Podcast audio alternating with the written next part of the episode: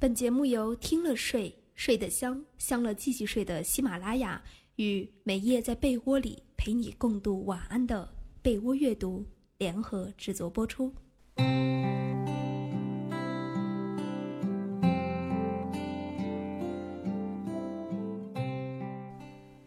当夜晚降临，一个人躺在床上，随手打开收音机，聆听爱的声音，用文字和音乐。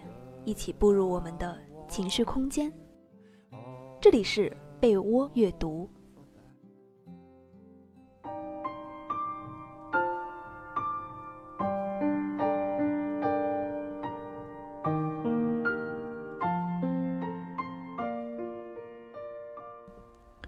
Hello，各位听众朋友们，欢迎收听被窝阅读，我是思雨。今天要跟大家分享的文章是：有一种素养叫。等人把话说完。作者：喇嘛哥。年轻的母亲为了验证他教子有方的成果，把两个苹果喜盈盈地给了年幼的儿子。接下来，他等待儿子把一个苹果送给妈妈。可是儿子接住苹果后，看都没看他一眼，就直接在苹果上咬了一口。年轻的母亲当然非常的伤心。正要发火训斥儿子的自私贪婪，谁知道就在这个时候，同志的儿子奶声奶气地说：“妈妈，你吃这颗苹果，我尝过了，不酸。”妈妈的眼泪瞬间就流了下来。有时候我们之所以愤怒，是因为没有耐心和时间等一个回答，倾听的后面是另一番的暖意。前段时间和一个朋友合作一个项目，感觉自己十分的用心。验收的时候听到这样那样的批评和建议，很不爽。朋友打来电话谈修改意见，还未开口，我就讲了一大通自己的理由和想法。后来我们俩基本就是各唱各的调，各说各的套，谈话不欢而散。结果谁也没有表明自己的思路。朋友着急地说。能不能谈？不能谈，我们就上微信聊吧。后来朋友在微信上把自己的思路理清楚了，发了过来。其实有些地方的确有非常可取的意见，问题也就迎刃而解了。事后想一想，很多事情坏在我们没有给对方把话说完的机会。你等我把话说完，成了这个时候现代社交多么卑微的一个要求啊！而我们往往却忽略了在交流中最基本的尊重。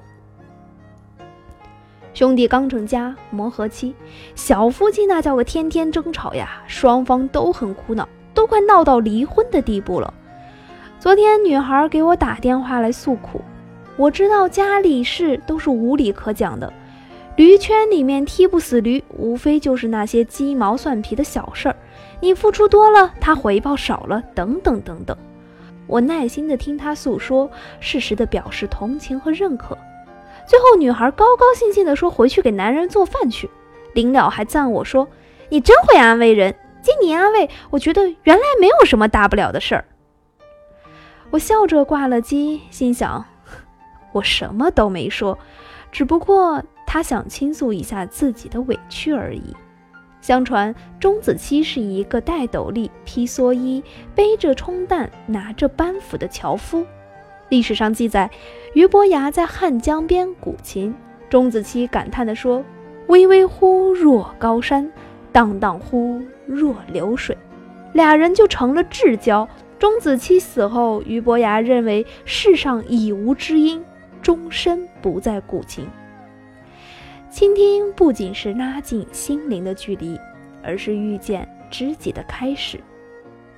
国际巨星卡罗尔有一次巡演，空运中吉他被摔坏了，卡罗尔去找航空公司投诉，居然没有人愿意听他的投诉，认为卡罗尔小题大做。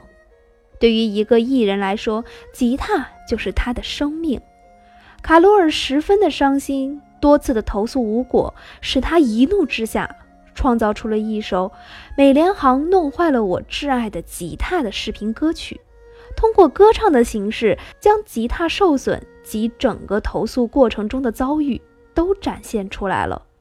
想不到接下来的短短两周内，这首歌的网络点击量竟然超过了五百万。更让人没有想到的是，因为受到这首歌曲的负面影响，美联航的股票在几天内直跌百分之十，造成了高达一点八亿美元的巨大损失。这足以买下五万一千多把的吉他赔给卡罗尔了。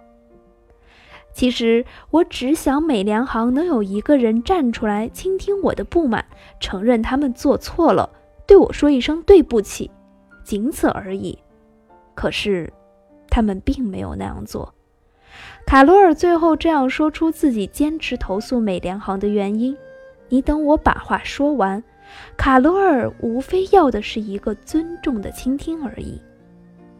现在的很多家长诉苦，自己的孩子进入了叛逆期，根本不听话。不听话基本成了青春期家长共同的心声。但冷静的想一想。其实这个埋怨的本身就有问题。我们扪心自问：你有认真去听你孩子的心声吗？你知道孩子在想什么？你知道他希望什么吗？你要了解孩子，却从来都不听他的；然而你要让他听你的，你老是在那叨叨叨叨，像复读机一般的。那你想让他听你什么呢？你等我把话说完，这是一种提醒。对于浮躁和急于求成的你我来说，是一种讽刺。上帝创造人的时候，为什么只有一张嘴，却有两个耳朵呢？那就是为了让我们少说多听。我们谁也不是火烧屁股、火急火燎了，怎么连等待别人表达的时间也没有吗？有时候扪心自问呀，这是一种病，得治。等待别人把话说完是一种能力，也是一种修养。